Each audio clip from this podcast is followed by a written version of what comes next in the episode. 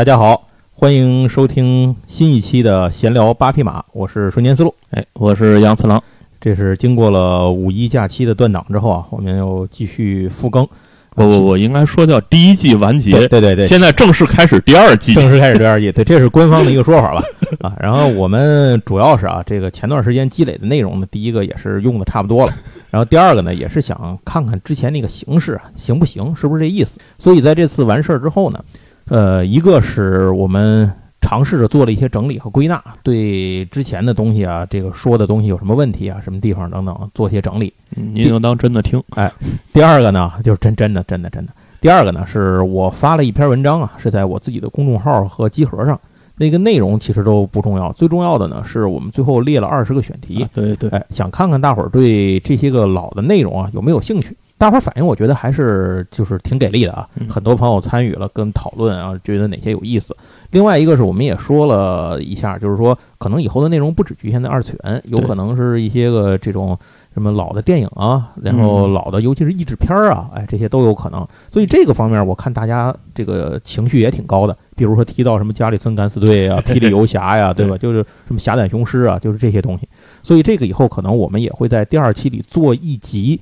做一次尝试，如果 OK 的话呢，咱们到时候再往下做，咱们再说。行，那咱们闲话少说啊，进入正式的第二季，恢复《王者归来》啊。这第二季的内容，第一集讲什么呢？其实我们想讲的内容挺多的，但是参考了之前我们那个调查问卷的内容之后，我们决定选一个比较坑的作品。这这样一说，显得我们这节目好严谨。对。本来就是这么严谨的，对 对对，这个人不严谨，但态度严谨，对吧？你尽量还是严谨一点，是吧？咱咱说正事儿啊，我们选的这个内容啊，其实就是强制装甲。嗯，哎，强制装甲呢，很多朋友可能听说过，但是有些朋友没有从头到尾的系统的看过。当然，这也不能怨您，因为它没有尾。对，又没说完。这个这个作品是从一九八五年，然后一直是八五年开始连八五年，对。现在呢，咱们是二零二一年。对。那到目前为止呢，这个作品依然没有完结，可以说是这个日本漫画连载历史上的这种千古奇坑，嗯四大坑王之首。对，其实我觉得这个所谓什么几大坑啊，这个都不重要了。反正您看哪个，您只能说自己掉里头哪个呢，就自己认就完了。强制装甲这个作品，其实最早的时候，我印象当中啊，咱们国内的版本，包括我手里有的那个版本，它都不叫强制装甲，它叫变身斗士。哎，变身斗士凯普，凯普，对，嗯，好像是台湾还是什么版本啊，还是香港还是哪儿，把它译成卡巴，是吧？啊啊，好像译成译成这个版本，它有很多的翻译，但是其中我们比较熟悉的是强制装甲这个。就是这个官方的译名，我比较熟悉的就是凯普。对，凡是你这个熟悉的路子，就是说明从当时那个呃那种小薄本连载卷数连载之后，你就没怎么看过。后边我就基本不知道了。对，如果你后面追的看的人呢，可能就是对强装甲这个名字会印象更深。那咱们看到后边剧情的时候，我都惊了。对，跟我小时候的印象为什么完全不一样？就完全不是一个东西了，是吧？变化太大。行，咱说强制装甲这个事儿呢，要从一九八五年开始说起，就是这个漫画连载的阶段开始。先说这个漫画是怎么来的，就是这个东西其实它呃最早诞生呢，嗯，比较随缘。这事儿是怎么回事呢？是一九八五年的时候，大家知道日本有一个出版就是出版社叫角川书店，哎，角川也是很有名的这个一个出版方，一直活跃到现在。哎，角川书店当时做了一个事儿，他是在小学馆、集英社、讲谈社这三大巨头把控着少年漫画市场的情况下呢，又也杀进了这个算少年漫画的这个领域。然后他当时创办了自己的少年漫画杂志，叫《少年 Captain》。这个杂志呢，呃，应该说是在夹缝当中求生存，这样诞生出来的。可是你要想诞生之后不死，你最重要的就是得有你自己的招牌的内容，然后能够起顶梁柱的作用，揽住读者啊。这个就不，这都是废话，这也不用多说。总之，为了活下去呢，编辑部给当时编辑们的要求就是，你们得找大咖给咱来顶梁。可是以前的节目里，其实咱们也提到过多次了。那些其他那几家杂志社的编辑也都不是傻子，对，那对自己的读者那个作者呢，其实看的是非常严的，而且有了长期的合作呢，人家那些作者也不愿意往你这个呃新试水的这种小杂志里跳，你又背着一个得罪人，对吧？你又不一定有前景，那何必浪费这个事儿呢？所以跑来跑去呢，最后这个杂志没揽到什么大咖，那没有大咖怎么办呢？那现实情况就是必须得找新人了，而且最好是找那种。呃有潜力的新人。嗯这样的话呢，为未来算未雨绸缪吧。嗯既能现在能先活下去，未来呢也还有潜力股能够发展。所以，这个当时的创刊工作人员的队伍里头有一个编辑，名字叫大冢英治。这个人其实后来他也有过活跃，就是他除了编辑之外，他有一个身份就是剧本作者，不是剧本杀啊，剧本作者。是《黑鹿宅急便》那个原作吗？呃，这个我不知道，但是《多重人格侦探》是他写的，哦，那可能就是一个人。那一可能是吧？这因为因为你说那我没看过，我黑鹿，不敢说，黑鹿，我反正一直在追，非常难买是吗哎？哎，我都没我都没看过，完全没看过。反正《多重人格侦探》是非常有名的，啊对这个他是那个原作者，那个甚至都没有出中文版，对，网上应该有那个什么的吧？只有前几本儿，是吧可能就第一本和第二本儿。对对对。然后现在咱就说说这个大众英治这个人了。当时大众英治也是急得没招啊，然后他就怎么办呢？这个自己工作就是得挖掘新人，得找人来顶这个梁啊，就填补空白。他就突然想起来，自己有一朋友，这个朋友爱画爱画漫画，而且水平还不错。但是呢，他之前啊正经画过出版的漫画，就画过一个机器人主题的科幻漫画。这个漫画还不长，大概是在两年前，就是八三年那会儿画的。嗯这里存在着一个最大的问题，就是编辑部找这个画家来画画呢，一般来讲啊，对画家是有控制力的，对吧？嗯你得对作者有些控制力。那最直接的控制力呢，就是钱，嗯，对吧？你不该我这干，我就不给你钱，对吧？嗯你就活不下去。可是呢，他这哥们儿不缺钱，这个就比较比较麻烦。这个人画漫画纯粹是玩票，就个人就好这个，很难专心的长期保持这种稳定的创作。嗯所以这件事呢，一开始是大冢英治心里就有数。可是你现在又找不着别人，那你就是死马当做活马医了，有总比没有强，对吧？而且这哥们儿实打实的，他出过作品啊，嗯，你不是个纯新人，对吧？所以呢，大冢英治就找到了他这哥们儿。那这个人呢，就是今天我们要说的这个《强殖装甲》的作者高屋良树嗯。高屋良树这个人的介绍资料，其实在网上能够看到的是非常少的。对我这里今天咱们要说的很多内容，其实来自于他的台版单行本后面的一些附录内容、哦一些采访。呃，高屋良树呢，出生于一九六零年的二月二十一日的秋田县，他是秋田县人。兴趣爱好呢是收藏怪兽玩具，呃据说到现在已经收藏好几百了啊。看得出来。他当时好像刚开始画漫画那会儿，收藏就已经过百了，就是那种那种大的那种怪兽的那种收藏级的玩具啊，不是咱们随便买的那种小玩意儿，这种东西。高屋呢，这个是一个非常有家里非常殷实的这么一个 一个，算是可以理解为这种少爷吧，嗯这种感觉。他们家是经营私人医院的。哦，好好嘛，这个日本经营私人医院是个什么概念呢？是属于有这么一个，就是一个段子，就是说日本私人医院的老板多有钱。说的是日本有一个私人医院的老板啊，叫高须克弥。这哥们儿呢玩精灵宝可梦是玩的有点猛，他就把自己绑了一张黑卡绑在这上。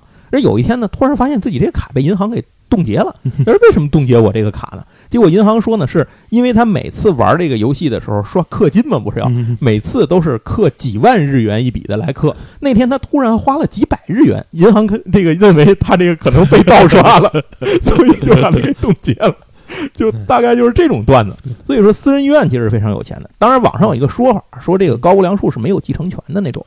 啊，可是不管怎么样，有没有继承权呢？反正他他有钱是真的，就是他至少就是花销不愁，家里有的是钱。虽然这亿万财富不是你的，但是你这三辈子也不用愁吃哎饭。对对对对对对，就是这样的。所以，就作为这么一个不缺钱的大户人家的少爷啊，这个高屋良树呢，本身对画漫画，他真就是百分之百的嗯，热情和兴趣。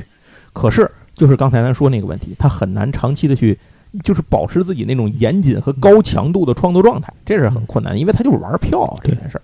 呃，这会儿呢，这个朋友找着自己啊，大大冢英治来找自己，那高梁树也不好意思说不行，是吧？这事儿咱 咱就画。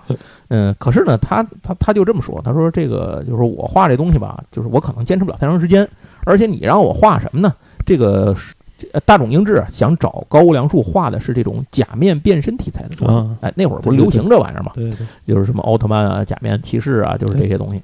可是这个谁呀、这个高屋良树说我不想画这些，我想画这个带点涩涩的感觉的恋爱喜剧。这 大冢英说那哪行去？说我们现在用的不需要你这东西。他说要不咱俩这么，咱俩商量商量，你呀、就给我画画，画这个漫画，你就照着六画画。嗯。六画之后，我帮你腰斩，你不愿意画吗？咱把它腰斩了，然后你的名气也有了，你就开始画你那恋爱漫画，反正就就这么着，就这时候我反正我估计当时反正也是连忽悠带说吧。对，哎，这个就你取钱是没有什么用处，对吧？你只能许以这种实现人生梦想的愿望，把高粱树就信了，信了呢，这事儿就开始画画。所以这个高梁树呢，就开始正式创作自己的连载作品。只不过一开始的时候呢，是只想连载六话的《强制装甲》。嗯其实要说这日本画漫画的人里头，就是有钱的人还挺多的，像那个谁手冢治虫，对吧？啊这就甭说了，手冢治虫这个以后有机会是细讲一讲，还可以讲讲这个日本东京大学这个医疗这个这医学部跟他们家的渊源是怎么回事儿，都可以说说。像宫崎骏他们家开飞机场的，对对吧？二战没少赚钱，然后这个是是这个五内之子他们家开珠宝公司的我嘛，行啊，那人家那个送稿都快活不了了，大姐开法拉利过去送稿去，然后反正就是这些人有的是。可是这些人有一个特点，他们真的把自己当做了一个动画或漫画的工作者在进行创作，嗯就是他们的创作态度不是开玩笑的，对吧？只有高屋良树，他是非常符合自己富这个就是富家子弟的这个身份来创作的。他把画漫画呢当成了自己的一种兴趣娱乐和个人的这种叫怎么说呢？个人追求的一种展示吧对，应该是这么说。这就是为什么《强制装甲》到今天连载了三十六年，但是只有二百四十五话这样的一个令人发指的低效率，而且最近五年呢，《强制装甲》的连载是零，哦，才最近五年，嗯，我感觉已经十年都没看见它有更新有有，东西他之前每年可能更新个八页儿吧，哦 然后里头可能有七页是是风景画。那可快要追平福建一博的进度了。对，福建一博很快能超过他。福建一博呢，才那个猎人才连传说是要重开啊，这回头连要猎人时候再哎我说吧。去，行吧。呃，当然啊，这些咱们说这个什么二百四十五话，这都是后话了。咱现在还得回到一九八五年，就是说这个大众英大众英治说服了他以后呢，那高屋良树就开始来画画了。整个这个杂志，就是角川书店的这本杂志呢里头呢，就出现了高屋良树这个作者，嗯也出现了《强制装甲》这部作品。应该这么说吧，高屋良树这个人作为一个私人医院的这个这个呃富裕家庭的后代啊，他在画漫画方面是有极其罕见的天才的。对啊，可是呢，这种出生前就点好了的这种天赋点呢，是附带了一个附加条件，就是他懒，啊，画东西就就不着调。呃，他交上来的稿子就是强制装甲，这个就不说了嗯。但是辅以万年坑王这个说法，也不是也不是这个空穴来风。咱们刚才也说了为什么。但人家起码稿子是画好的，哎，就就哎，对比起刚才提到的那位人同志来说，把草稿都能交上去的人，但是从工作态度上来讲，我在网上看到这么一句形容，就是说，呃，富坚义博和高屋良树这两个人相比啊，呃，高屋良树比起这个富坚义博来讲呢，这个脱稿才是脱稿的专家，而富坚一博和高屋良树相比呢，就是一个笔耕不辍的圣人。我觉得这个还挺有意思的这个形容。呃，大冢英治在后来接受采访的时候，自己说的话对高对高屋良树这个连载写稿子的这个效率是这么说的：很慢，慢到不像话。这是原话。虽然说这件事儿在高屋良树画画之前，大冢英志就想到了，可是随着连载的进行呢，他还是被高屋良树脱稿的速度呢给吓到了，就是没见过这么慢的，经常是达到那种今天我如果不给我稿子，明天这块就得空窗啊啊，就是这种状态。但是呢，每一次又玄之又玄的把这个东西能补上。这里最大的地方就是所有的人跟着把这事儿吊到嗓子眼儿，可是还又降不住这个作者，没什么能降住人家的。这也是这个，其实就这事儿，就是咱咱由此及彼啊。我就说我自己嗯，我也干了好多年编辑嘛。如果催稿的时候，我估计我要总碰上这么一位，我可能得少活好几年。所以我估计大冢大冢英治可能也是少活好几年。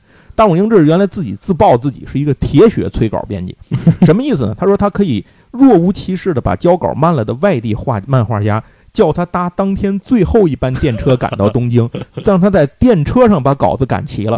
下车之后看完稿就把对方丢在火车站不管了，他自己拿着稿子去印刷厂，就这么一位。但是呢，卤水点豆腐一物降一物，大冢英治最后就让这个高屋良树把这病给治过来了。就是怎么回事呢？他第一次去找高屋良树拿个原稿，然后大冢英治就发现这事儿不对。具体这个过程他从来没有向别人说过，大家不得而知。但是大冢英治本人的后来回来之后的原话是说：“如果这样的事儿再来几次，自己的身体一定会垮掉。”所以这个过程大概可以想象。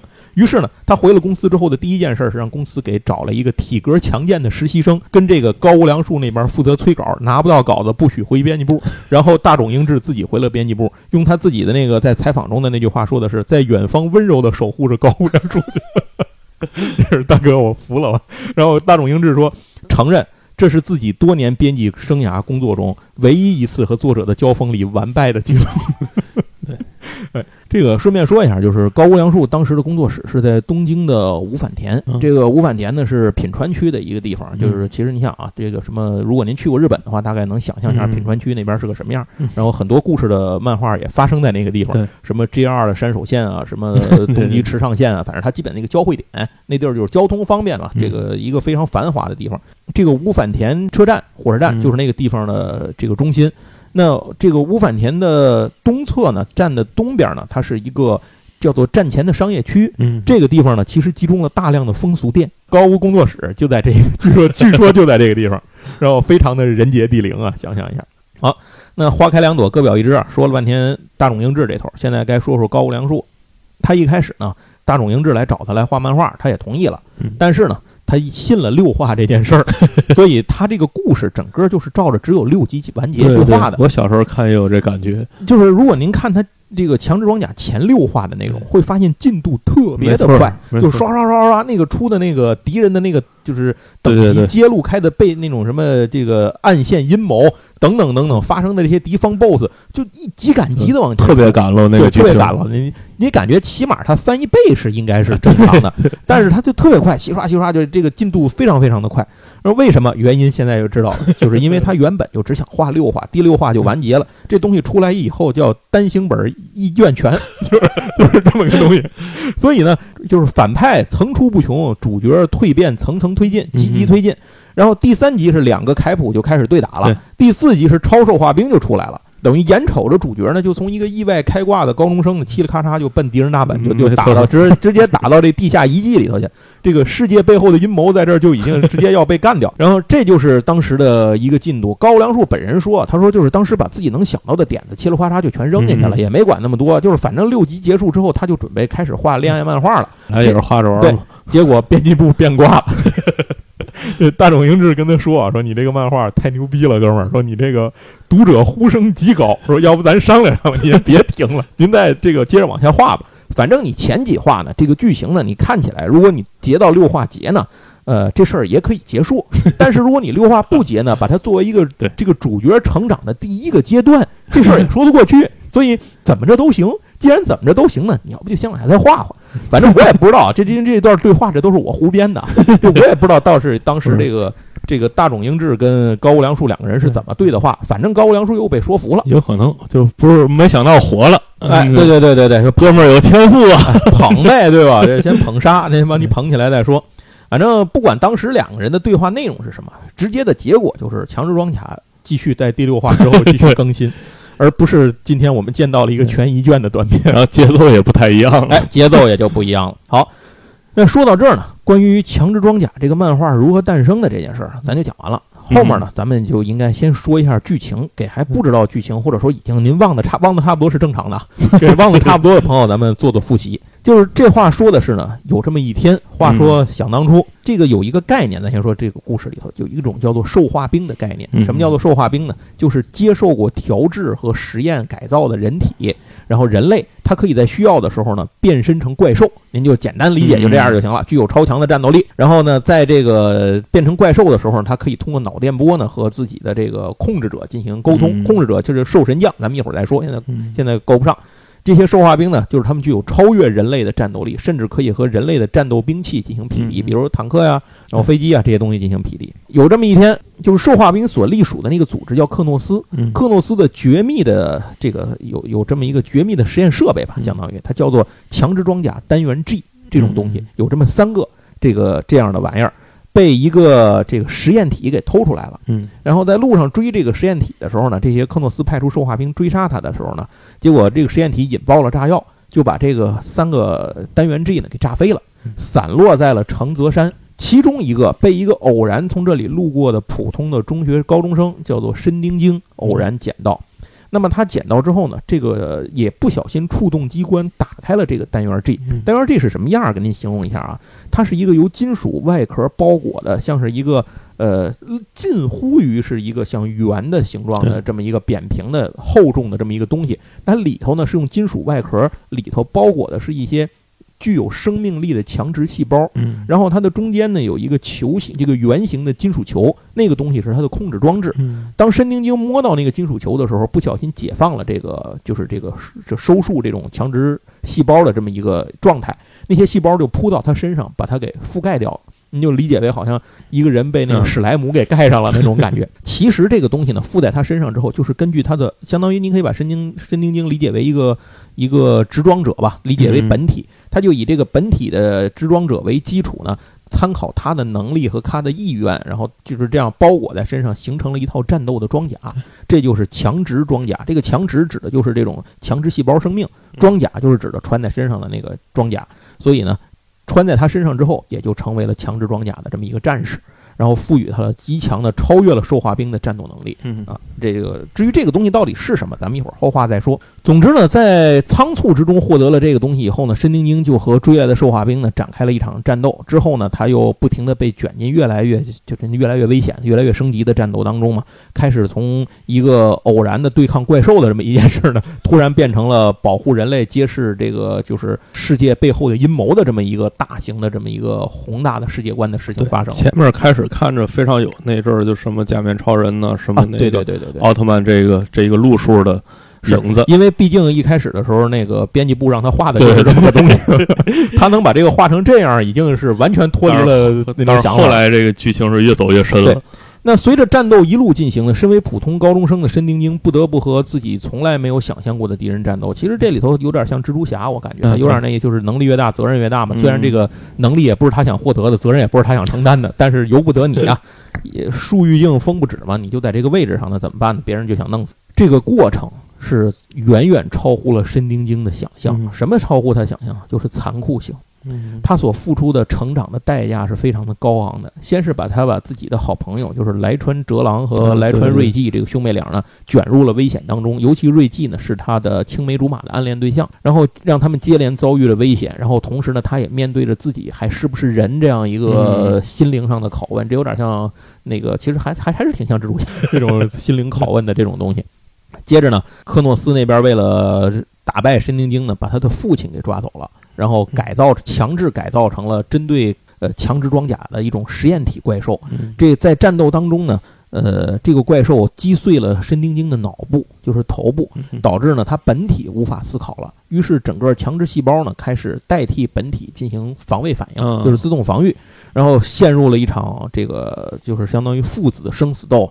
呃，一边呢是被改造成了怪兽、失去自我意识的父亲，一边呢是因为头部被击毁，进入这种强制细胞自我保护状态下的这个儿子。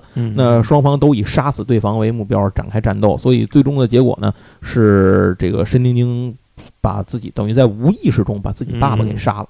但是这件事情呢，在他的心里落下了一个创伤，就是他虽然相当于一个心理过激反应吧，然后他失去了直装能力，就是在内心深处开始排斥。凯普这个东西，直到后来呢，这个这个瑞纪受到生命的威胁之后，然后他才又重新找回了自我。当然这是后话了。可是这个过程当中，无论之后他是否又找回了自我，他爸爸就是死了，而且是死在他自己手里头。这件事儿，呃，虽然双方都是无意识状态下进行的，但客观的结果就是，这是一个就是相当于是故事当中的一个重要的转折点吧。是对于申正京来讲，这是一个转折点。可是他没有想到的是，这样的事情只不过是一个开头。对。接下来呢，呃，咱们可以说一下，到底申丁京他穿上的这个东西是个什么样啊？为什么这个东西这么牛逼？强装甲这种东西呢，穿上之后，首先说啊，它是根据你不同的这个执装者特色不一样，它的外观上是有细微差别的，不是说完全一样，但整体看起来是一个人形，哎，这个是基本上是的。强制装甲的执装体呢，就是说这个。单元 G 穿上以后呢，那就是凯普啊，咱们以后就叫凯普吧。那凯普呢，实际是具有很多战斗力的，比如说它具有超强的力量，这个就不说了，机体力量这些这些就不说了。它具有一些强大的武器，比如说它拥有比兽化兵的那些个，就是有一种东西叫生体热线炮，就相当于在嗯体内调集这种热线激光去攻击的这种武器，呃，光束类武器吧。凯普呢会有比这个体积更小、功率更高的头部镭射炮，这是第一种武器。第二种武器呢是它手肘部分的那个突刺可以伸长，然后变成那个以高周波震动的方式切碎任何物体，就是高周波剑。所以这漫画经常有这种血了呼啦的场面，对对，就切块儿很正常。各种切成片儿。对，切块儿、切片儿、切碎，反正随意。然后接下来呢是它的腰部呢，凯普的腰部有一个金属球，这个金属球的作用呢是控制重力，就是让凯普可以飞行。可是如果当凯普把意志集中在这个地方的时候，可以把这个重，就是把这个重力转换成为一种伤害发射出来，就是重压炮，用这种改变重力的方式把眼前的东西压碎。然后它的嘴部呢，就是口部有也有金属球，嗯这个小金属球的作用是可以发出音波，把东西击毁。这个东西好像叫声波爆裂，这这这个招儿。最牛逼的是，它隐藏在双，就是两边胸部的底下呢，是有两门胸部粒子炮。对，这个东西使用的时候，胸部装甲会打开，然后那个粒子炮会闪光充能，然后然后打出来。最早的这个奶头发炮，对奶炮，就从这里来的。但是感觉挺挺猎奇的哈。啊 啊最早是那个谁，永井豪的啊对对对对那那个魔神里面的那那台机甲，胸部导弹嘛，木兰木叫木兰木兰飞弹，对，木兰飞弹，对对对。然后这个东西就是它胸部粒子炮，是其实是一个超过一百万瓦的高功率的激光射线，可以分解目前地上的已知的所有物质。当然，后来有一些牛逼人能够阻挡这种东西，嗯这就是后话了。总之。凯普就是这样一个看起来比兽化兵小娇小很多，但是战斗力却远远凌驾于兽化兵甚至超兽化兵之上的这样一个一种，就是这样一种存在。他们根据，如果你的执装者本体具有强大的战斗力的话，那你这个凯普本身的战斗力会更强。但是申丁京吃这个亏嘛，就是因为他其实他是一个比较朴实、懦弱，甚至有些胆小和自卑的普通高中生对。哎，他也没有什么体育特长，所以他在这个方面一开始很吃亏。咱们说了，刚才说有三个单元 G 对吧？嗯然后克诺斯其实是捡回去了一个，嗯对，捡回去了一个就是凯普二号，他的执装者呢是克诺斯派来追查，就是监督这个回收事件的这么一个监察官，叫利什克。嗯是算是克诺斯内部培养的这种青年精英，哎，这样的一个人，他也是在检查回收回去的这个单元 G 的时候，不小心把这个给触发了，所以他就支装了。两个开普，也就是开普二号和开普一号呢，就开始了一场决斗。结果这就是刚才我说的那个问题，虽然东西装备差不多，但用装备的人水平差很多，就决定了根本问题。所以历史课呢，差点就把陈丁宁给干掉了。可是这个事儿就是由于主角光环啊，这利什克的那个就是他头部的那个控制球在爆炸当中出现了损伤，所以申丁京抓住这个机会呢，又给他造成了进一步的伤害，导致这个金属球失就是控制球失控。呃这个时候呢，就发现当这控制球失控的时候，他身上那些覆盖形成装甲的强制细胞呢，也失去了控制，嗯就像真的像史莱姆吞噬人一样，就把那个本体给吃掉了。所以利什克呢，就在惨叫当中呢，被强制装甲的这个细胞给分解掉这也是申丁京第一次目睹和意识到，原来自己身上穿的这个牛逼东西其实非常恐怖嗯啊！这这也是其中的一个来源。接下来，克诺斯呢，因为他们自己本身之前有了一个这个执装者嘛，所以他们也得到了很多实验数据。那么他们就开发了一个专门针对凯普的实验体，就是因塞姆。这个呃，因塞姆这个系列的这种叫什么呢？这种兽化兵啊，就在后来也会出什么因塞姆二、因塞姆三。这个一旦叫这个名字，就证明它本身就是一种专门针对凯普作战的这种猎杀型的特殊兽化兵。就是这个东西在战斗当中摘取了申丁京的控制装置啊，那就是在战斗当中的因塞姆呢，呃，确实发挥了很强的战斗力。他把申丁京的这个头部的这个金属控制金属给挖出来了嗯，挖出来之后呢，本体就被失控的强制细胞给吞噬了。申丁京呢，这个至少在克诺斯当时看来呢就死了。他们就把这个控制金属球呢回收回了克诺斯日本本部，先保存准备研究。但那上粘了一些强制细胞，就靠着粘着的那点强制细胞，整个控制装置控制这些强基细胞，再次重塑了制装者的本身，就是把申丁京又给造出来了。然后这样就导致呢，申丁京复活之后暴走，把整个这个日本这克诺斯日本支部大楼就给摧毁了。所以强制装甲这种东西呢，在一定程度上来讲，它可能是不死不灭的啊！哎，这这也是非常牛逼的一点。这也给整个剧情后面做了一些说明，就是当这些人，比如掉了胳膊、掉了腿啊，就是什么 身子被打个洞啊，怎么就没事儿呢？它能够修补它啊，你就剩一点细胞就能给你恢复回来，强大的再生能力。接下来呢，又有各种各样的敌人登场啊，比如拥有可以吞噬其他生命、掠夺其能力来强化自身的实验损种实验体阿普顿。什么叫损种实验体呢？损种实验体就是在实验过程当中出现了一些特殊的问题，导致他们获得了超级的能力，可是付出了一些代价，比如说不再具有生殖能力。嗯，而且呢，他的损种实验体呢有一个特点，就是他们不太容易接受这个兽神将的指挥。什么是兽神将？就是克诺斯的内部有十二位兽神将，这是他们的最高领导层，他们头上拥有兽结晶，通过这个东西可以控制全世界所有的兽化兵，为就是用脑电波来控制他们。那阿普顿这种损种实验体呢，就是不太容易接受到这个脑电波的控制，所以后来慢慢慢慢，甚至到了什么程度呢？不使用通话器，十二神将是无法和阿普顿联系的啊！这也就给后来阿普顿叛变呢 打下了一个伏笔。接下来呢，远远超越普通兽化兵战斗力的超兽化兵五人组登场啊！这五个人也非常牛逼。在他们之后，克诺斯领导层最高战力的十二神将之一，也就是日本支部的负责人，叫理查德吉欧也出场。这个人其实是一个这个故事里从头到尾彻头彻尾的反派，就是他是一个坏的比较纯粹的人，为了追求自己的权利不惜这个牺牲一切。然后还有克诺斯最高领导者十二神将之一的阿卡菲尔。阿卡菲尔这个人呢，虽然是十二神将，但是用十二神将的话说，他这个人完全和其他十一位神将截然不同，因为他是最初的兽神将。对，其他十二十一个兽神将的那个兽结晶都是从他的结晶上分离出来的。换句话说，是阿卡菲尔这个人一个人。创造了十二神将，创造了克诺斯，这是越来越强的敌人呃！申丁丁这边呢，显然也得获得一点助力，是吧？凭他也不行。首先呢，他有凯普三号的帮助。凯普三号呢，是他在学校里的学长，学生会主席卷岛俄人。那卷岛呢，是个富家少爷，但其实他是养子，卷岛家的养子。卷岛家呢，就是克诺斯在日本支部的这个算是这个执行单位，所以他呢，一开始就是克诺斯内部的人，但是他。充满了卷岛这个人充满了纯粹的野心，就是卷岛之野望，是吧？然后他呢，给自己的起了个外号叫宙斯。然后以这个假外号来行动，暗中帮助这个申丁丁，借申丁丁他们的力量来推翻克诺斯。同时呢，他自己认为自己一定会君临天下，成为地球的统治者。但是不管他的目标是什么，在初期这个阶段，他是被迫要和申丁丁他们绑在一起行动的。这是卷岛恶人。那卷岛呢是凯普三号。接下来他们还遇到了一个自由记者，这个记者叫村上征树，不是村上春树啊，村上征树。村上征树这个人一开始行动比较神秘，但是他对凯普的事情了解的一清二楚。后来才发现，这个人其实不简单，他是兽神将的实验体。就是说，当时为了创造兽神将，然后提前要拿一些人做活人做实验，他就是那个实验体之一，而且参与了。呃，多年前的实验体叛乱这件事情，结果导致他的老师，就是调制把他调制成实验体的这个老师，以及其他三个参与叛变的这个兽神将的实验体都死了，只有他呢，呃，活下来，然后在暗中呢秘密准备着继续积蓄力量推翻克诺斯的统治。所以当他发现了凯普之后呢，就开始和他们产生接触。本身呢，他的能力是可以变化成兽神将的，拥有兽神将的力量。可是他的战斗时间很短，而且随着他的变身次数的增加呢，他的生命力也在不断的耗损啊。这是村上。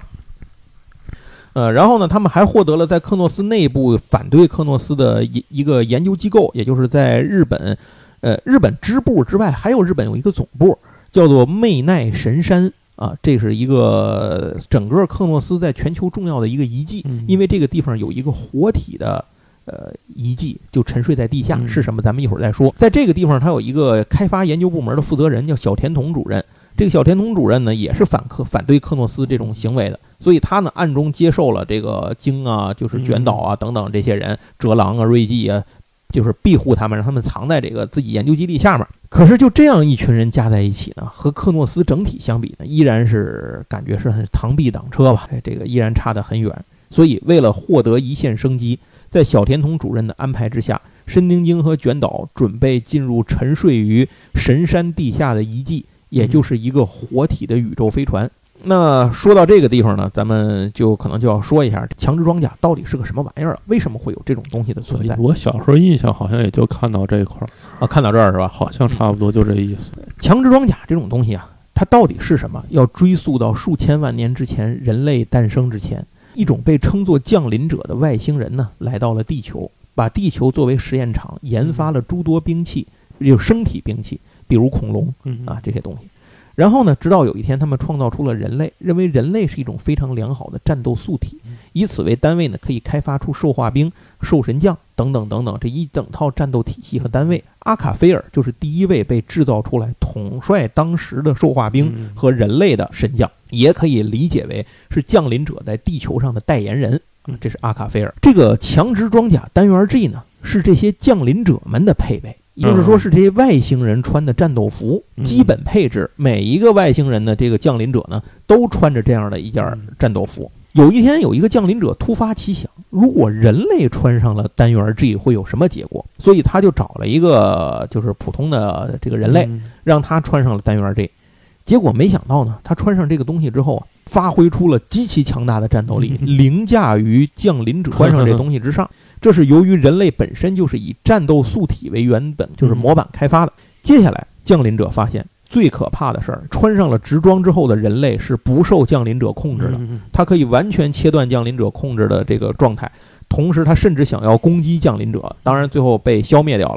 可是，这让降临者发现人类是不安定的危险因素，这个实验他们认为失败了，所以他们决定撤离地球，放弃开发的所有东西，并且。调集了一颗陨石来撞毁地球，就把地球消灭掉。兽神将阿卡菲尔发现了外星人就是降临者的这个这个举动之后呢，他就不惜反叛了这些降临者，然后以自己当时的所有的力量击毁了撞击地球的陨石。这就是当时坠落到地球撞击陨石撞地球那个事儿，就是这么来的。这个解释，这一部分陨石碎片撞上地球呢，就没能导致地球毁灭，可是导致了恐龙之类的这种大型生物啊，就就基本都没了。但是人类还是能够活下来了。所以这里头呢，其实就是把这种什么恐龙灭绝的时间啊、人类出现的时间啊，都做了重新的调整啊。您就一听就完了，别别太较真儿这些事儿。那阿卡菲尔自己呢，因为使用了过大的力量，所以陷入了长眠。就是当人类诞生之后呢，又过了很久很久，阿卡菲尔苏醒过来。但是他呢，第一呢，就是他认为降临者。背叛和抛弃了自己和人类，所以决定向降临者复仇。同时呢，也担心降临者再次回来，所以呢，他就开始成立了一个机构。这就是克诺斯诞生的原因，就是这么诞生。十二生将其实是好人。对 这个故事，咱们 咱们一会儿最后会聊一下。这个里头真的是正邪在不停的转换，都惊了。当看到这个真相的时候，确实是完完全前面在打什么？故事里的那些个主人公们也惊了。除了像卷岛这种这个无所谓，他就是我有自己的目的之外，其他人都陷入了深深的思考。那这个科诺斯当时这个为了要找回这个单元 G 啊，就是强制装甲那个收那收纳状态的那个单元 G，那所以要找回来，就是因为那个东西是从这个神山地下的这个活体太空船里头取出来的，只有这么三个，所以一定得把它找回来。现在就剩俩了啊，只有只有把它给找回来。然后再说一句，就是阿卡菲尔是最初的兽神将，也是拯救了地球的那个。其实某种意义上讲，他是个救世主啊。其他的兽神将更可以理解为是阿卡菲尔的工具或者是仆从，啊，可以这样理解。那说完这些之后，咱们返回来说这个深山地下的遗迹。地球上有很多降临者当时走的时候留在地球上的宇宙船，因为那些宇宙船是活的，就是生命体。呃，有些呢可能出现一些问题，就留在地球上了，就任它自生自灭了，就死了以后就变成化石了。然后。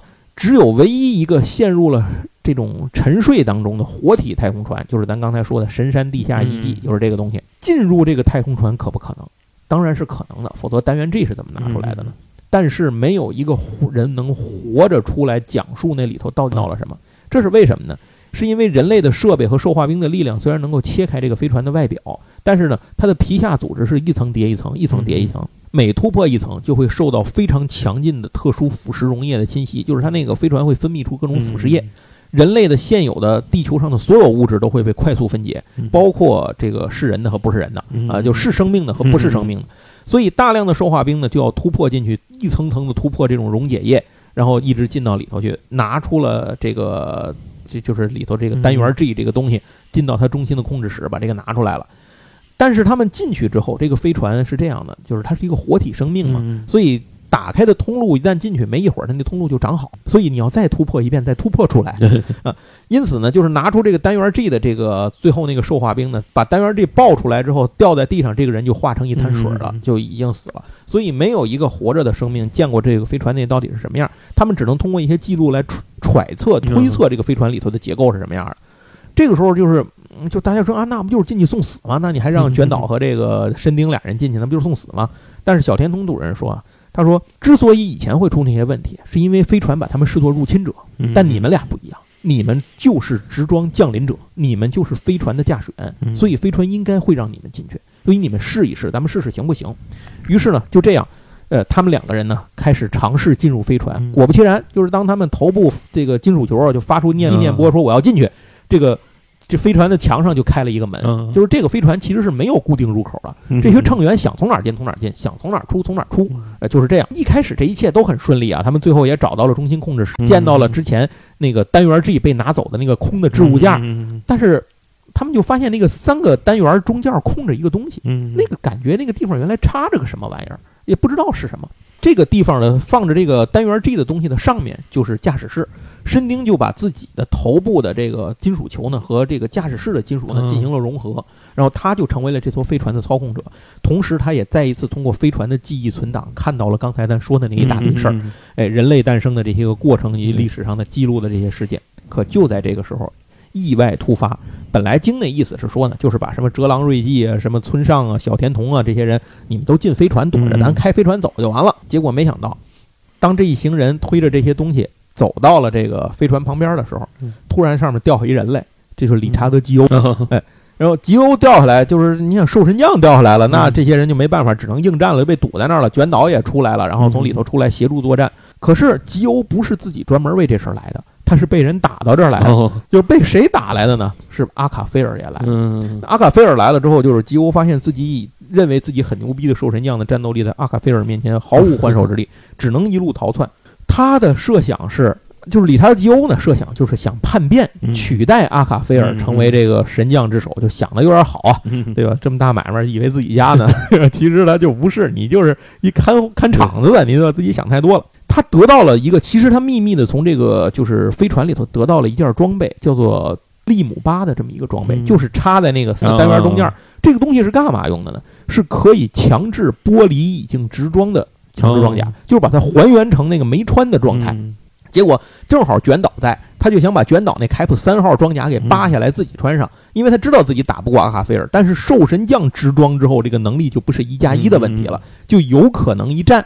总之这事儿肯定不能成啊。然后呢，这个吉欧呢自己就最终还是死于此处啊。他的受结晶呢被阿卡菲尔从头上给拔出来了，嗯然后身体呢又被卷岛给打穿了，然后就扔在了一边儿。可是这一下呢，就变成了申丁和卷岛等人嗯必须面对阿卡菲尔这个比 BOSS 还 BOSS 的老大。于是，一场战斗呢，不可避免的就继续发生了。这场仗最终的结果，咱们就直接说结果吧。打仗您有兴趣自己去看。呃，申丁京和卷岛同时两人联合发射的胸部粒子炮被阿卡菲尔给击破。嗯然后呢，申丁京呢身体呢就化为粉尘，卷岛呢也受了重伤，但是两个人呢下落不明，生死未卜。申丁京头上的那个控制装置剩下来了，控制装置和飞船的两个控制球不知去向，嗯消失了。卷岛等人就失踪了，小田童主任身亡，然后村上呢也是也阵亡，嗯。其他的人呢，就是在这个申丁京最后临就是临被击毁前吧，他用自己的意念啊，相当于嗯动用意念，把这些人就给传送走了，都给传出去了，这一仗就结束了。但也因为这场决战，促使阿卡菲尔决定做出一个重大的举措，嗯。就是把一直准备的他们有一个叫特殊的行动啊，这个实施。这个行动就是克诺斯接管全球，向全球表述就是展示自己的力量。一九九某年，故事里没说是哪一年。格林威治时间下午两点二十四，当时正在电视上做电视讲话的日本内阁总理大臣，在众目睽睽之下变成了怪物。然后由此也开始，世界各地突然出现了许多这样的怪物，就是普通身边的人就兽化成了怪物。嗯这是因为在克诺斯之前呢，埋伏在人类社会里，进大量的普通人进行了兽化的这个改造，其中有些人是知道的，有些人是在不知道的情况下被改造的。遵从着这个阿卡菲尔等这兽神将的指示吧，北京、莫斯科、巴黎、伦敦等等等等，世界每一个城市都燃起了战火，或者说是兽化兵对人类的单方面的碾压。在格林威治时间下午六点五十九分，北太平洋美国第七舰队被来自水下的兽化兵全部歼灭。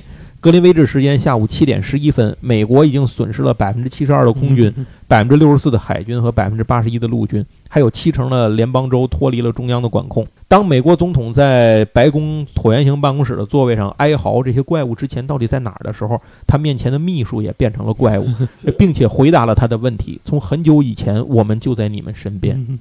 到了格林威治时间当天晚上八点二十二分，全球所有正规抵抗力量已经被消灭。克诺斯接管了所有的国家政府，从幕后走到前台，地球正式进入了克诺斯统治下的星球国家时代。这个时候，故事刚刚进行到第八卷第五十三话，压制，所以你就知道前面的节奏进行是非常非常之快。那说到这儿，咱们先暂停一下，其实就是可以，我我也想跟杨总聊一下，当时你是。怎么看见这个作品呢？就是那个年代的，我看了一下，它是四川科学技术出版社出的。对，没错，这是小毛片，海南之外的 作者啊，反正都是当时风起云涌的，对那个盗版出版社之一。这也是九二年，九二年出，九二年的。对，你最早是在哪儿看见？你你买过这个吗？我没买过，这都是同学的啊。你就是白我是蹭的，对对对。所以我从来也不知道这到底有多少本儿，这现在查资料才知道，其实没出多少本儿，出了这个好像是四川科技出了三卷，对，十五本，十五本。然后后来那个宁夏又出了七本续集，对对对？就是所谓的续集，就是银边银顶的那套。为什么我知道呢？因为我都买了。哦嚯！而且他为什么出的少？就是因为他出的慢。就我我觉得就是因为这原因。对我买这个书是什么时候啊？我是上小学四年级的时候，我印象特别清楚。我记得我以前讲过《圣斗士》那个时候，我好像说过一次。我们学校鞍山天津鞍山道小学，在我小学四年级的时候盖了新校舍，翻修了新校舍。这个新校舍在马路的那个鞍山道跟甘肃路的把角那儿。原来他开的是自己的一三产，是一小卖部。这小卖部里卖什么呢？卖一些文具啊、零食啊这些东西都卖。卖漫画，神了吧？当时可能也不知道漫画是嘛，反正就进的漫画。什么赚钱卖什么。我是在那天放学之后，就是那知道那里卖漫画，大伙儿都去看嘛，就进去去看看有什么。发现那里卖一本漫画叫《变身斗士凯普》，也不知这是嘛，我就买了。从那儿起，我就开始看这个。您记得，我是小学四年级开始入坑追这个漫画，追到现在，我现在四十了，追到现在就一直看到现在。反正也不知道是我能活得过他呀，是是是我能活还是活不过他，我这事儿也不好说。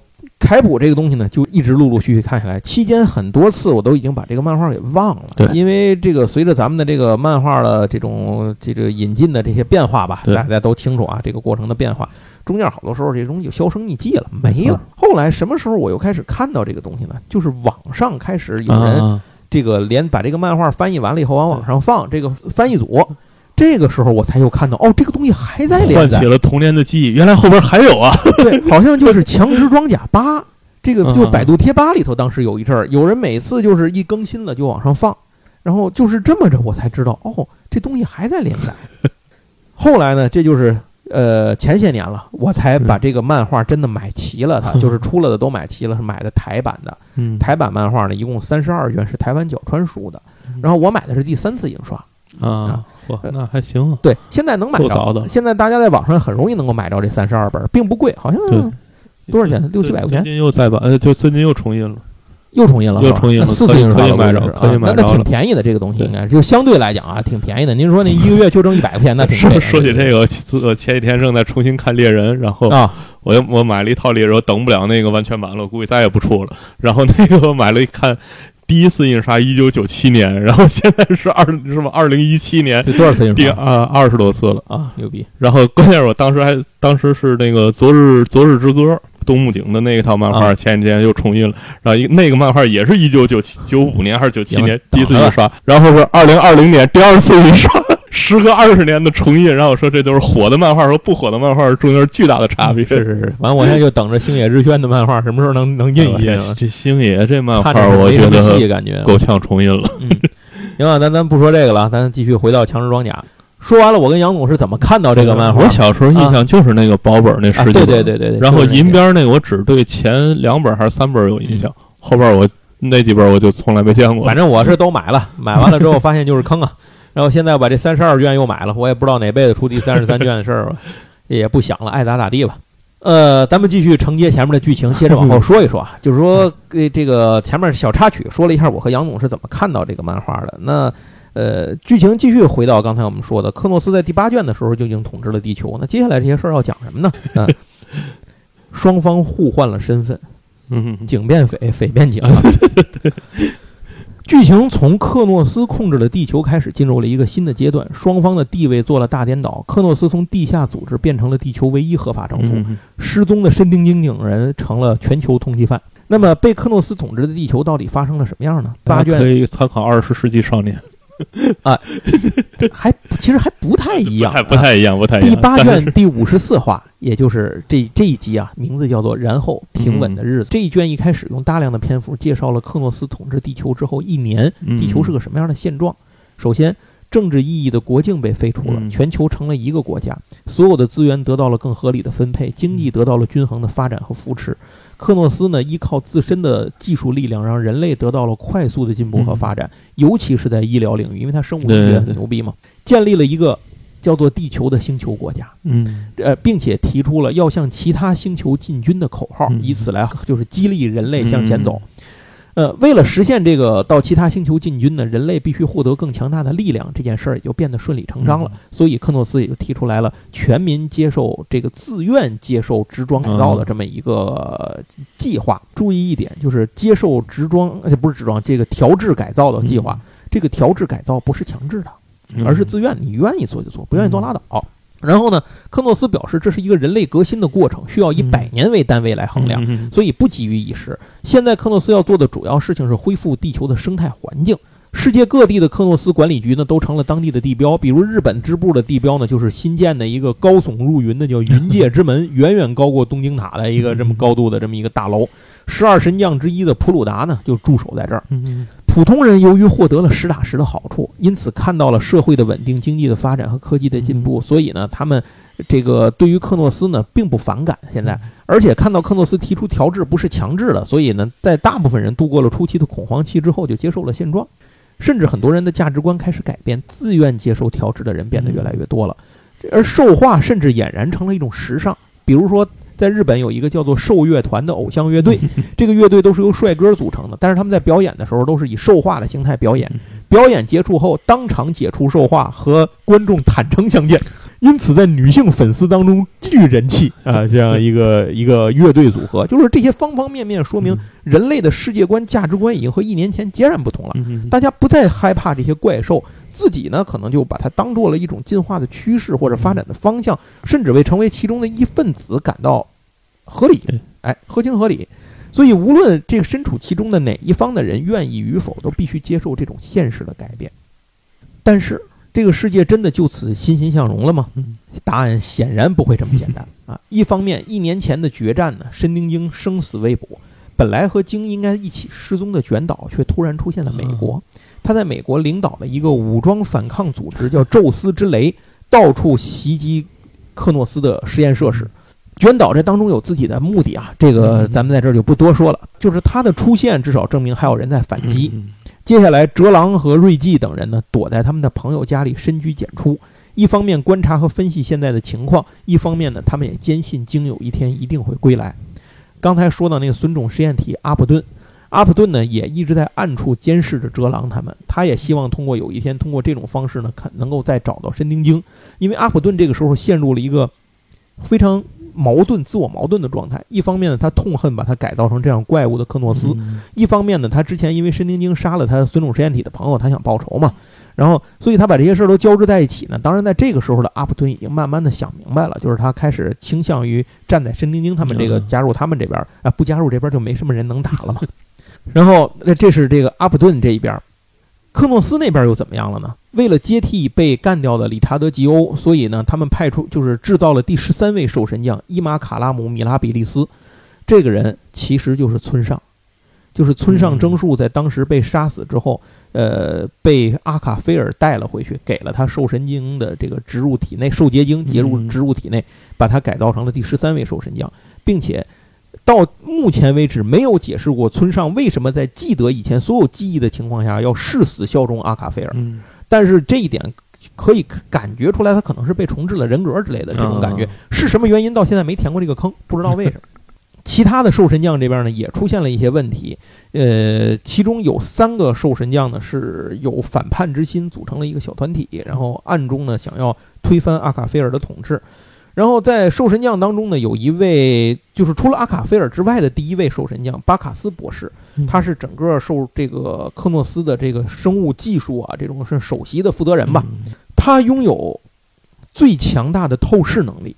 这个时候，就是他接到一个报告，就是说发现了一个巨大的蛹。这个蛹的组织呢，和那个飞船当时的组织是一样的，跟但是看不透，任何设备都无法透视里头有什么东西。所以巴卡斯呢就赶过去去看了一下，结果发现以他的最强透视能力也无法看清里头有什么，只是能感觉到微弱的一些个身体电波的反应。呃，这个东西虽然没有任何动静，但是巴卡斯呢却感觉到了一种不祥的预感。呃，最后就是阿卡菲尔的行踪变得越来越神秘。其他十一个兽神将呢，当然巴卡斯是知道的啊。其他的那些神将呢，就感觉这个阿卡菲尔越来越不知道他在做些什么。这也是为什么给了那三个兽神将想要反叛一些机会。总之吧，在克诺斯权力顶层的最高层级里面，也是暗流涌动，很多事情可能一触即发。终于。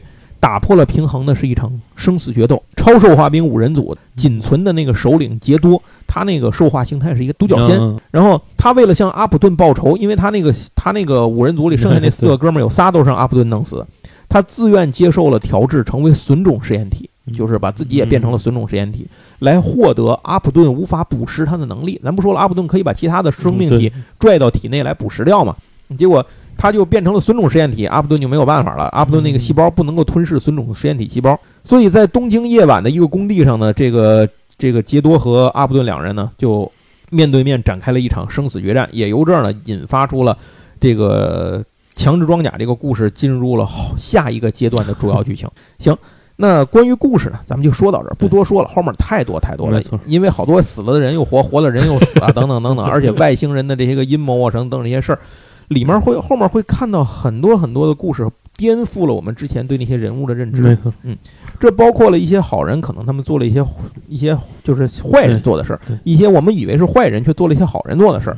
这尤其体现在好人这边的，就是卷倒恶人嘛。他是真的为了达到自己的目的，不择手段，牺牲了最爱自己的女孩和最信任自己的手下，然后以此来获得能够对抗克诺斯的力量。当然这是后话了。然后克诺斯这边呢，呃，除了有这些个那些坏人的那个神将以外啊，其他的一些人也展示出了非常惊人的这种品德的上的优势。你比如说，他驻守日本的那个那个兽神将。然后他当时就是因为，呃，为了保护当地人民，然后和凯普来展开。今天在他看来，凯普是在破坏那个什么嘛？其实是被冤枉的，其其实他他是被坑的。最后他死在那三个兽神将手里了。就是当他重伤的时候，死在那三个兽神将里头，并且那三个兽神将杀了他之后，祸嫁祸给申丁丁啊，也就是这样。这都是后面发生的一些事。这里头能够看到很多东西，比如说主角的成长，嗯，并且他的成长就是刚才咱们就说了，他不是自愿的，他是被迫的。他获得能力也不是自愿的，他获得这个责任更不是他想要的。可是没有办法，不干就得死，而且不止自己死，周围的人都要陪着死。嗯，所以他只能一路打到底。那卷岛也不说了，卷岛是为了实现自己的野心。不得已和申丁丁他们绑在一条船上了，就是敌人的敌人就是我的朋友，这就是卷岛做的事情。但是他从归根结底，从他心里，他是非常冷血的一个人。他是个他是个那个什么内奸，呃，差不多这种感觉吧。既不是反贼，也不是忠臣。当他们在日本的上空啊 展开一场决战，就是他跟村上展开决战的时候，他申丁和村上三个人展开决斗。村上那会儿已经成为正式守神将了嘛。然后为了顾及底下的人，这个普通人不受伤害，申丁，而且还也是因为他不忍心对村上下手嘛，处处受制。结果当卷岛出手之后，这件事情就产生了变化，就是村上一个手刀发气儿一样嘛，有那个切割的那个能力，切割空间的能力，就一下把那个体育馆底下都给切裂了，然后底下好多人都死了。然后这个谁申这个村上就说说，你看，说你们这个，如果你想打败我吗？但是你你你怎么能保护底下的人呢？然后没想到话没说完呢，这个。卷岛就动手了。卷岛那个话大概那个意思就是，今天有很多无辜的人死于非命，这我感到很遗憾，但是与我毫无关系。然后村长就傻了。然后后来卷岛真的在那个地方动用了这个相当于嗯一些禁忌的力量吧，就是包括村上也是，俩人就生死斗嘛，就造成了大量的民众死亡和这个城市被破坏。嗯，所以就是说卷岛就是一个为达了自己的目的不惜牺牲一切，甚至包括最终牺牲自己的人。嗯嗯，就是一个很纯粹的这样一个权谋者。阿布顿呢，也是另一个成长的例子，就是他从一个受化兵变成了最终的一个反抗者。这个过程里头，他见证了太多的人的牺牲，而且有的人是为了救他而牺牲，他也为了救别人而牺牲自己。阿普顿其实是一个非常具有人格魅力的一个人，就是他在不停的进化，而且他是一个非常孤独的人，他不信任任何人，也无法接受任何人。可是，在和申丁等人的接触过程当中，他在一点点学习着改变自己。然后，你像刚才说的那个杰多，也是一个非常重要的配角。就是他明明是个反派，但是这个人呢是最终他有自，他有点像贝吉塔，就是我最终为了自己的理想，我可以放弃掉自己所有东西的一切，就是我为我要为了报仇，就是我你像贝吉塔说，我就是一定要获得力量，但是我不要受你操控。他也是我为了最终给我的朋友复仇，我宁可放弃我超兽化兵的荣耀的身份，我变成一个损种实验体，然后获得猎取你的代价。我我就是这样，就是我我喝出去了，爱活不活，但是你阿普顿得死。这是这个杰多。然后接下来像村上征这个村上征树呢，差点说成村上春树啊，春树写小说呢啊。村上征树呢，其实他也是一个之前死里逃生的这么一个人，然后他这也是因为自己的命运变成了这个兽神将的实验体，并且他继承了他改造他的，也就是他老师的这个遗志，一定要和这个克诺斯战斗到底。那么到底最后为什么发生了什么，让他在没有失去以前记忆的基础上，完全站到了克这个克诺斯那边，站到了。其实他是拥有了阿卡菲尔在对于其他兽神将之外的信任，他在替阿卡菲尔处理一些很私人的事情。为什么做到这个？不知道。村上是一个非常前后转折的人物，那么他身后埋着的秘密，可能也是未来的很重要的伏笔。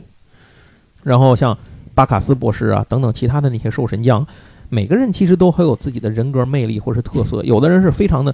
真的就是阴险小人和坏人，有的人呢就真的就是大公无私，为了自己的理想或者说是为了自己的责任而可可以付出自己的生命，或者说有的时候他们真的就是为了救助普通人，或者是怎么样。有的人呢就是真的就是为了我实现自己的阴险的目的，不惜牺牲别人等等等等，这什么样的人都有。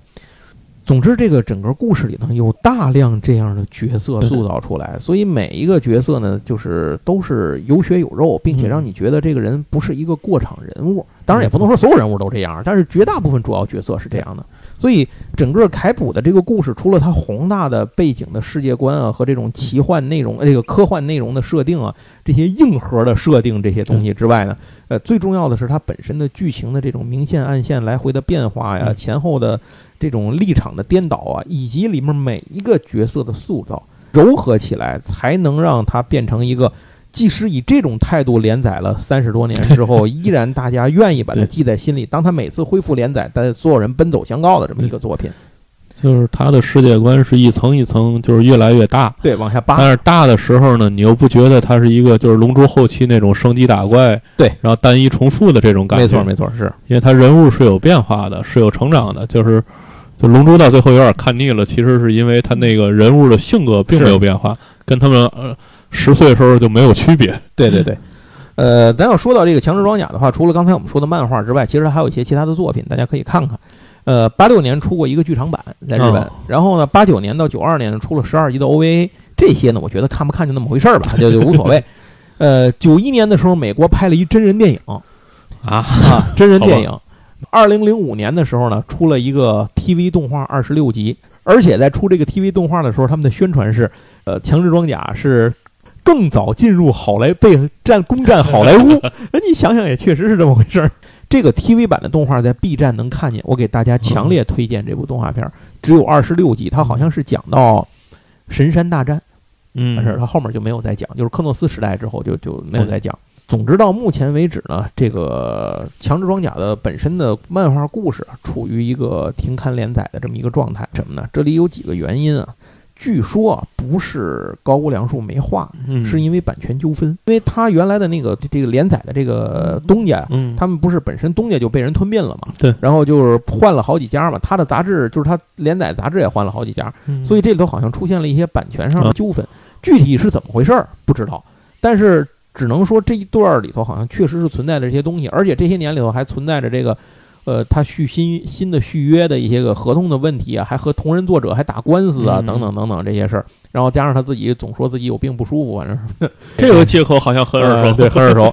就是这些事儿都加在一块儿，导致他一直没更新。但是据说他现在的这个东西不是他不想画，是他画了也放不出来，就是他现在处于一个呃这么一个版权纠纷的这么一个状态于，是干脆就不画了。哎就干脆就不画了。可能也许是他，也许人家画了放着没没出，咱们也不能这么去想他。传说那种福建一博也是每年画十画，对对对对，然后留着一块儿给你们。对，哎，这里刚才咱们没讲啊，这里咱算是一个补充一个彩蛋吧。刚才说了，高良树在来画《强制装甲》之前啊，其实他是画过一别的东西的。嗯那个时候你是什么呢？是一九八三年的时候，他画过一个科幻漫画，叫做《冥王计划之雷马》。这个东西很冷门，但是如果玩激战的朋友可能会知道，它是登陆过激战的。哦，好好啊，然后《之雷马》这个漫画呢，实际是一个这个十八禁漫画啊，然后哦，把里面的这些成人向的内容都去掉了之后呢，就后来又改编成了 OVA，就是冥王计划，这才是冥王计划智雷马 OVA。所以他还是想画那个色色的恋爱故事。哎，对对对对对对对，这个冥王计划具体讲的是什么，我在这就不说了，您在这个网上一查就能查着，也能看见这个片子。总之，您看完那个之后，就会发现这个当年高良树的脑洞就很牛逼了啊，然后后面做出强制装甲也不足为奇。总之呢，冥王计划是他的早期作品，呃，强制装甲呢是他的初期、中期、后期及现代作品，就是高梁树就画过这么俩东西，呃，所以这点上也可以看出来高梁树真的是很有天赋的。出道即巅峰，呃，出道即巅峰，关键他这巅峰没下来，就在这儿待着呢，呃一直就跟这儿耗着。他现在真的是他的美术，尤其是包括他在网门这种网点纸上的运用，包括他在光影结构，包括因为他的装甲不是那个圣衣，圣衣都是金属的，对它是生物体，所以它要表现出那种生物的质感。